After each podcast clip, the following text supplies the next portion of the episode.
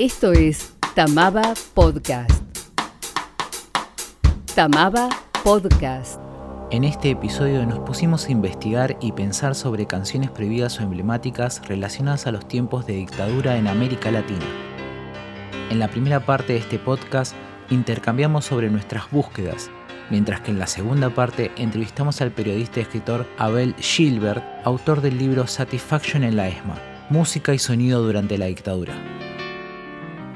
La canción se llama Encuentro con el Diablo y es de Cerú Girán. Habla de, un encuentro que tuvo Roberto Viola con distintos músicos. En este caso es la perspectiva de Charlie García y, David Lebón. Creo que la mayoría de los temas hablan más de, de la represión, que igual me parece un tema súper importante y hay muchísimos temas lindos de eso. Pero generalmente cuando pienso en la dictadura, no sé por qué siempre pienso en esa canción, no sé, me gusta mucho. Y creo que también es un momento, fue un momento muy raro de, la dictadura, porque es como que venga un militar y te pregunte qué pensás de una situación a un músico que encima tiene prácticamente muchas canciones prohibidas, andás a ver cuántas. Me llamó bastante la atención eso y como que cada tanto busco un poco porque es como que hay un par de entrevistas y Spinetta contó un poco sobre esa entrevista que tuvo con Viola. Nunca pensé encontrarme con el diablo. Tan vivo y sano como pocillo. Tenía la risa que le dan los años. Y la confianza que le el temor.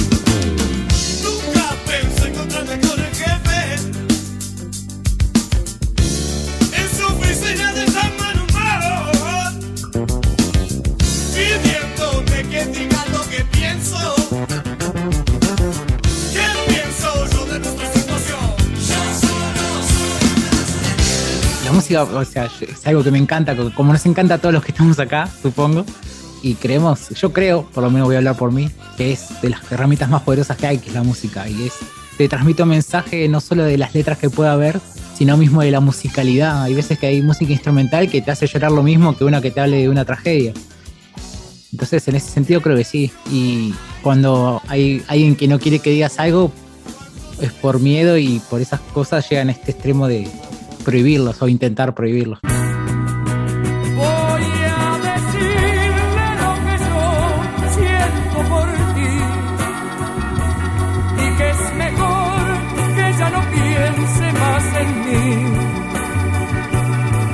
Nos casamos una vez ante la ley,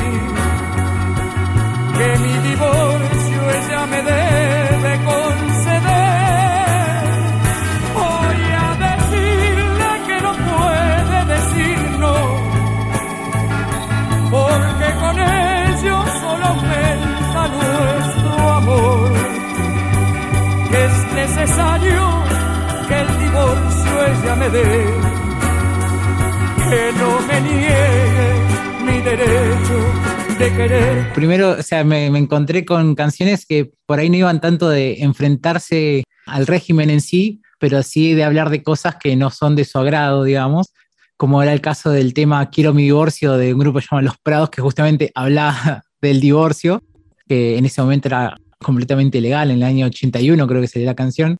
Y después en otro caso de una cantante, de Nelly Lovato, que tenía una canción que había sonidos sugerentes que podrían llegar a interpretarse como gemidos y no pasó el confer.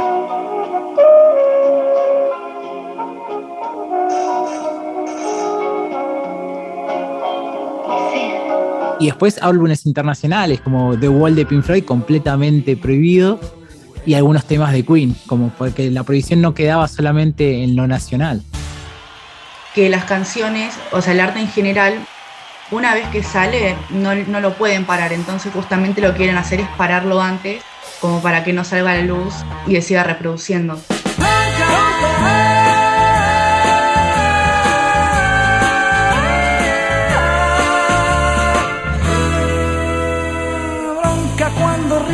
satisfechos al haber comprado sus derechos.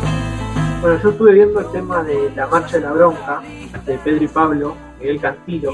Bueno, es una canción de protesta, contestataria, y bueno, trata temas muy sensibles ¿no? de la dictadura. gracias a esta canción Miguel Cantilo fue exiliado desde 1976 hasta 1982. de la mía, bronca que se puede recitar. Estuve escuchando varias canciones, muchas me llamaron la atención. Me llamó más la atención una canción que es posterior a la época de los militares, que es La memoria de León Gieco. Me llamó mucho la atención de la forma explícita en que habla en cada una de las frases sobre hechos que acontecieron en ese momento, pero te deja como la... A mí por lo menos me dejó la necesidad de seguir investigando sobre muchos temas de lo que pasó, de lo que va nombrando. Los viejos amores que no están, la ilusión de los que perdieron, todas las promesas que se van y los que en cualquier guerra se cayeron. Todo está guardado en la memoria, sueño de la vida y de la historia. Te sumo una cosa, Leo, que me parece que tiene la memoria, que hasta ahora venimos mencionando por ahí algunas canciones prohibidas en la dictadura argentina y la memoria compuesta después en democracia, lo que tiene es que muestra en todas sus denuncias y las cosas que va nombrando el plan entero, el plan Cóndor, digamos, ¿no? el plan de dictaduras para toda la región, porque los, los casos que nombra León en esa canción no son únicamente de Argentina, entonces ahí es como que nos muestra todo el entramado represivo de América Latina, casi como una clase de historia, ¿no? Pareciera esa canción. Exacto, exacto, exacto. Sueño de la vida y de la historia, la memoria despierta para herir a los pueblos dormidos que no la dejan vivir, libre como el viento. Claro, lo que pensaba en cuanto a esto, lo que sucedió acá en Chile también en la dictadura, en el golpe militar, fue igual tremendo porque muchos artistas no se les permitía hacer su música porque iban en contra de la ideología del, gobierno militar, de la dictadura del año 73 a este músico Víctor Jara se le cortaron los dedos de las manos para que no tocara guitarra, no pudiera hacer su música y fue ejecutado en el, en el estadio, en Santiago. Y muchos otros eh, tuvieron que salir del país para proteger sus vidas. Somos 5.000 aquí, en esta pequeña parte de la ciudad. Somos 5.000. ¿Cuántos somos en total? En las ciudades y en todo el país. Solo aquí diez mil manos que siembran y hacen andar las fábricas. Cuánta humanidad con hambre, frío, pánico, dolor, presión moral, terror y locura. Y me acordaba también de un tema muy conocido, por lo menos acá, creo que también internacionalmente, del grupo Iyapu, Vuelvo. Cuando termina la dictadura, ellos traen ese tema, ¿cierto? Colación con toda la la expresión musical que trae y con todo lo que conlleva salir del país, alejarse de la familia, por ejemplo. Y la canción comienza diciendo, vuelvo a casa, vuelvo compañera, vuelvo mar, montañas, vuelvo pueblo. Y así sigue en adelante. Entonces es un, un montón de emociones y sensaciones que se viven también posterior a todo lo que se tuvo que vivir, los que lo vivieron directamente, nuestros padres o abuelos. Personalmente el tema de la dictadura es algo que a mí y a mi familia nos toca muy de cerca, ya que tenemos eh, familiares eh, que han sufrido las consecuencias de ser estudiantes en plena dictadura, de mismo pertenecer a los centros. Eh, mis abuelos han sido perseguidos también eh, por el régimen, por tener ciertas eh, posturas políticas. Mi tío hizo la colimba también, entonces tenemos historias y también cuestiones que nos chocan mucho. En cuanto a la canción que elegí, y que por lo menos a mí más me representa, porque no es un mensaje tan chocante como lo transmite, sino que, que te lleva es un resumen de porteño que poco a poco van narrando eh, la historia de tres casos o de tres chicos que uno, por ejemplo, eh, para no ir a la colimba, se exilia a otro país, a otra chica que se la llevan detenida en un eh, concierto y a otro chico más que, bueno, encuentra un cuerpo en un río. Encuentro historias familiares en canciones.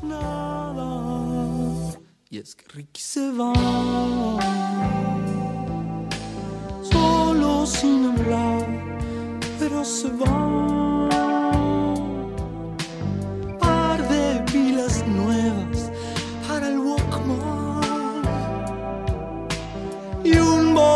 En hacia arriba. Bueno, la verdad me dejó mucho que pensar. Se habla mucho sobre la dictadura en Argentina y cómo la música ha tocado ese tema, la censura que ha tenido, o sea, ha llegado a todo el mundo. Es noticia de lo que se habla hoy en día en otros países, en Colombia, en México, y siempre que vuelven a suceder hechos políticos, siempre uno recuerda estas épocas de los años 70, que ha habido mucha dictadura en, en varios países, en Chile, también en Bolivia, ha habido una serie de dictadores, golpes de Estado, golpes militares, entonces como que nos refresca la memoria y la música es algo que va a mantenerse a lo largo de los años. Todas estas canciones y el poder que tienen van a seguir y siguen hoy en día y a pesar de que muchos ni siquiera habíamos nacido en la época de la dictadura, podemos escuchar estas canciones, podemos recordar por medio de ellas lo que han pasado todos aquellos que han vivido la dictadura por sí mismos. Terciario Tamaba en Facebook, Instagram y Twitter. Canal de YouTube Tamaba Video. En esta segunda parte vamos a entrevistar al periodista y escritor Abel Gilbert. Abel es el autor del libro Satisfaction en la ESMA, Música y Sonido durante la dictadura. ¿Existió un plan sistemático del sonido durante la dictadura? No, no hubo un plan sistemático de sonido. Que nosotros podamos pensar hoy cómo funcionó un sentido, que es la audición, en el marco de un terror, no les asigna, digamos, a, a la dictadura ni la inteligencia ni el dispositivo para pensarlo, eran efectos laterales. Digo, eh, vivir en las inmediaciones de un campo de concentración, especialmente los que eran más reducidos, más acotados, eh, generaba un efecto a su alrededor. Eh, eso no quiere decir que haya sido sistematizado. Lo que sí había mucho más este, eh, sistematizado, si vos querés, eran los manuales de tortura de la CIA, donde había una instancia en la cual se, eh, se estipulaba un modo de utilizar la música. Ahora, el, el despliegue que tuvo la situación sonora en el ámbito del campo es mucho, mucho más empíricamente diversificado. ¿sí? La tortura para tapar los sonidos de los gritos de dolor, la tortura era musical, digo, ¿no? Para doblegar subjetivamente al cautivo, utilizando sus propias músicas, casos muy específicos. Eh, y el sonido como, como fuerza, como fuerza este, que ejerce también su violencia. Eh, cuando nosotros, cuando uno piensa la idea de régimen de escucha, es la consecuencia de una situación de excepción y cómo eso impacta eh, en los modos de escuchar esa emergencia histórica. ¿De qué forma los músicos podían esquivar estas prohibiciones? ¿De qué modo ciertos artistas que tematizaban cuestiones del orden social y político buscaban este, comunicar eh, sus impresiones de el momento que se experimentaba. Y entonces te vas a encontrar que primero que no son muchos, eh, segundo que esos pocos no, tal vez no tenían una gran conciencia de lo que estaba sucediendo y que esa es una suerte de, del gran agujero negro de, de la época de la dictadura, en términos de que la cantidad de canciones o de obras que estén directamente eh, aludiendo a es- al horror son pocas. Y después tendrías que hacer otro filtro. Las canciones que aludían al horror y que fueron entendidas en su momento. ¿Qué quiero decir con esto? No era lo mismo cantar en el 77, en el momento de mayor eh, escala represiva, que en el 81, porque habían cambiado las condiciones de percepción. ¿Sí? O sea, eh, el coraje que tuvo Charlie García para cantar No te dejes desanimar en el 77, cuando era, se entendía que era una canción contra el bajón, cuando decía claramente no te dejes matar, cuidado que te pueden matar. No es lo mismo que Alicia ah, eh, en el 81, 80. Ya había pasado la Comisión Interamericana de Derechos Humanos, ya las grietas de la dictadura eran mayores, o sea que inclusive cuando vos reunís todas las canciones, tenés que ver en qué año, cuáles son las condiciones de escucha de una canción, si se entendió, si se compartió. O sea, por ejemplo, Alicia ya la entienden todos, desde el primer momento. ¿Sí? Porque habían pasado muchos años y había, se había modificado el pacto de escucha. No es lo mismo con el primer disco o el segundo disco, La Máquina, donde todos los indicios del horror este, pasan de largo. Pero no es que pasan de largo porque todos eran unos tontos. Eh, Eso hay que, hay que ser muy claro, sino que las condiciones de escucha habían cambiado y hoy desde el presente hay cuestiones que nos resultan sumamente elocuentes o, o sencillas de comprender y que en ese momento, viste, era como un elefante en una habitación, no lo veías. Pero es, ahí es, ahí es el, el ejemplo más claro de cómo funcionaba el horror. ¿sí? Como el horror entumecía los sentidos, como el horror este, impedía. Esa era la función del horror. Pero no es que este, había un plan sistemático diciendo vamos a aplicar el horror para que no se escuche, sino que no se escuchaba como consecuencia del horror. ¿Cuál era el criterio de los represores para decidir qué censuraban o perseguían? La censura venía arrastrando cuestiones que eran previas a la última dictadura, ya sea por cuestiones de índole de moralina, ya sea por cuestiones de cierta, este, ci- cierta connotación sexual. En cuanto a la canción política que se despliega durante un régimen militar anterior, es evidentemente la más afectada por la censura porque los parámetros de la Guerra Fría indicaban que ese era el enemigo a derrotar en todos los campos, urbano, educacional, cultural. Por lo tanto, es, es- aquel que, eh, digamos, enfrenta eh, los mayores efectos de la represión. De ahí que muchas canciones podían pasar el filtro de la censura y otras este, eh, no. Digo, por ejemplo, y también tenía que ver mucho el idioma.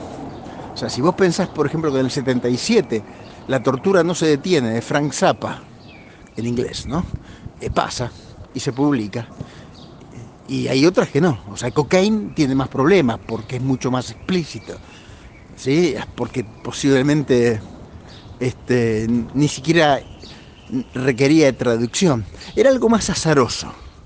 ¿Sí? Este, pero bueno, hay que entender que estaban más preparados para un tipo de, de pensamiento contrainsurgente que para las sutilezas del campo de la cultura, de la cultura popular.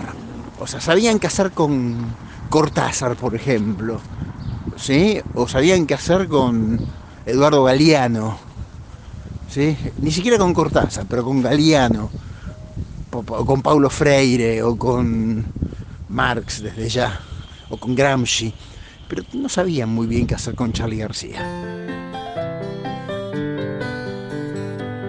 En los comentarios podés dejarnos tus impresiones de este podcast. Hasta la próxima. Tamaba, Música y Sonido, Instituto Terciario.